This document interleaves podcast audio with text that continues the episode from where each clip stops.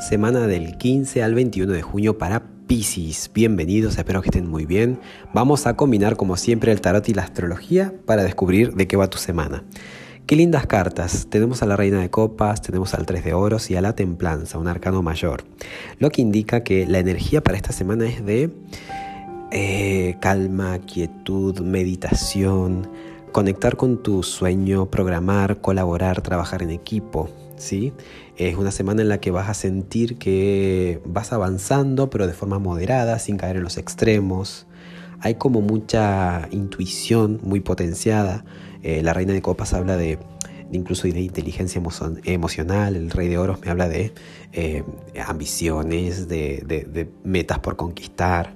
Y la templanza ahí matiza todo con mucha paz, mucho equilibrio. Es la carta del angelito, ¿no? La moderación la, paz, el control un poco de el mundo mental y emocional. Así que en buena hora. Y el consejo te lo da el ermitaño, que es una carta que justamente te invita a que pienses bien, a que sigas esa línea, a que revises todo el camino transitado, a que ates cabos, a que traces esa línea de puntos y observes hasta dónde te llevó todo esto, a que disfrutes incluso de tu propia compañía, a que disfrutes de estar contigo mismo, contigo misma, a que veas los detalles, a que, digamos, capitalices cada situación que te ha acontecido, a que encuentres luz antes de encontrar o de dar un paso, que encuentres la luz. Él, él, tiene un farol, él incluso está mirando hacia el pasado, el personaje del ermitaño está mirando hacia el pasado como avanzando, pero con, siempre con una enseñanza, con un aprendizaje, con una conexión. Entonces, linda, linda, o sea, está muy, digamos, funcional a lo que ocurre astrológicamente, ¿sí? en la que hay tanto planeta retro, en la que tenemos toda una semana con la luna menguando y mm, al punto de llegar a ser nueva y este y, eventualmente esta semana, bueno, que también venimos de un eclipse que cayó en Sagitario, ¿sí? un eclipse de luna llena que indica finales. Sagitario está en tu zona, eh, digamos, de florecimiento personal, de profesión, y acá justamente estamos hablando de tus proyectos a futuros, entonces hay como una conciencia de que hay que actualizarse.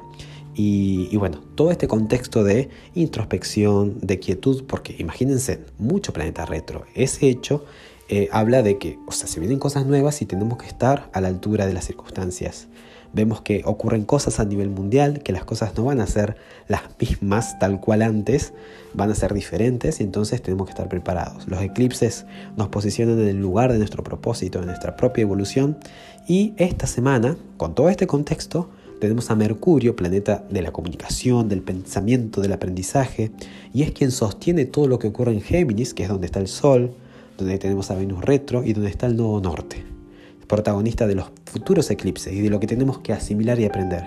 Ese mismo Mercurio sostiene un poco eso ¿no? de lo que te cuento y está en cáncer, procurando un, este, un, un mensaje más nutricio, un diálogo que no solamente informe, sino que también alimente, pero empieza a retrogradar. ¿Sí? Cáncer está en tu zona de autoexpresión, de brillo personal, del niño interior. Entonces, ¿qué dice eso? El hecho de que Mercurio empiece a retrogradar en cáncer es la oportunidad para hacer las paces con tu pasado, con tu niño interior, con tu madre padre. ¿sí? Es la oportunidad para revisar alguna cuestión a nivel familiar, a nivel folclórica, a nivel raíz. Pero también, dado que estamos en una temporada de innovarse, es un poco también actualizarse y aprender a salir de la zona de confort, es lo que decía los demás signos, ¿no?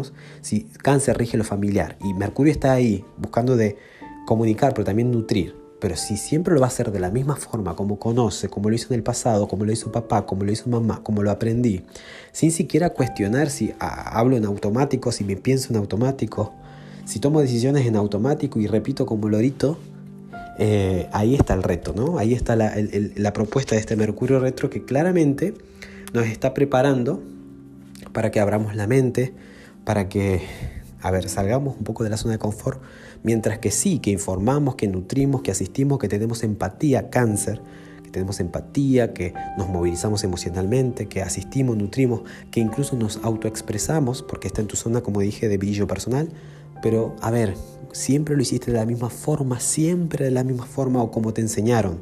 Es por lo menos poner en tela de juicio eso. O, bien, como decía, la oportunidad para sanar. ¿no? Hagamos esto. Mercurio, comunicación, lenguaje, interacción. Cáncer, lo familiar, lo conocido, los lazos, el pasado, la memoria. Retro, revisemos, reconciliemos, reveamos, cuestionemos, indaguemos. De ahí saquemos las propias conclusiones. Eh, pero bueno, como digo, el consejo te lo da el ermitaño, que justamente es una carta que te lleva, una energía más bien que te lleva a ir al pasado. Pero bueno, la energía de tu semana con estas otras tres cartas está muy funcional a todo esto que te decía, todo este contexto. El día viernes, eso ocurre el día jueves. Mercurio retro empieza a estar, eh, digamos, a ocurrir el día jueves 19, 18. El viernes 19 tenemos el encuentro del Sol, que está por Géminis, que justamente Géminis es tu zona de mundo interior, de familia. Ya es el último día, el Sol en Géminis, ese último día que está en Géminis, tiene el encuentro con el nodo norte.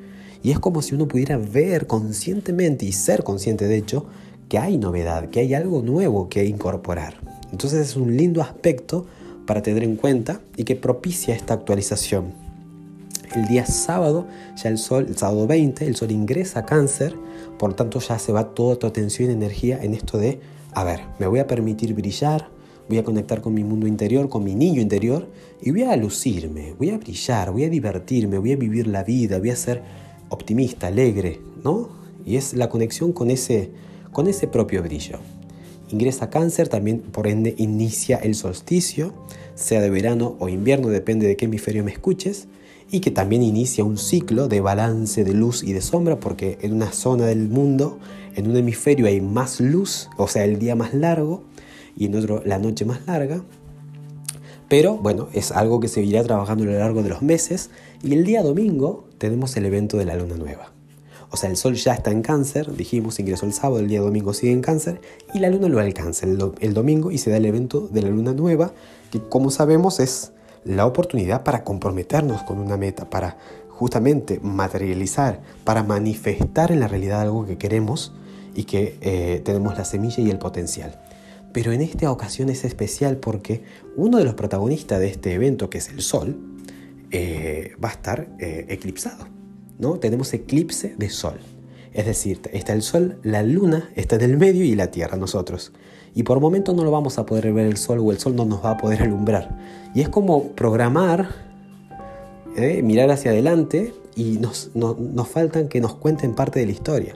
Esto indica que no es propicio y no es recomendable establecer metas o intenciones, dado que necesariamente estos eclipses van a cortar con cosas o terminar o redondear algunas situaciones que probablemente se nos cambien.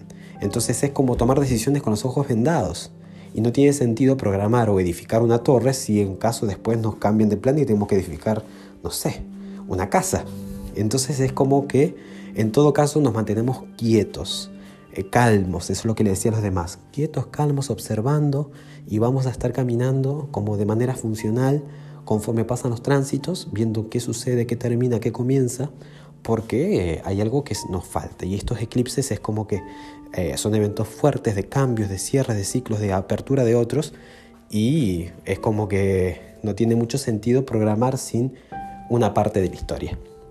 Así que a quedarse calmo, quieto, a, conservar la energía, porque de hecho la luna no tiene nada de luz, está nueva y, bueno, no hay que, no hay que malgastarla, sino aquietarse, descansar y estar ahí, receptivo, tipo ermitaño como te ha salido de consejo.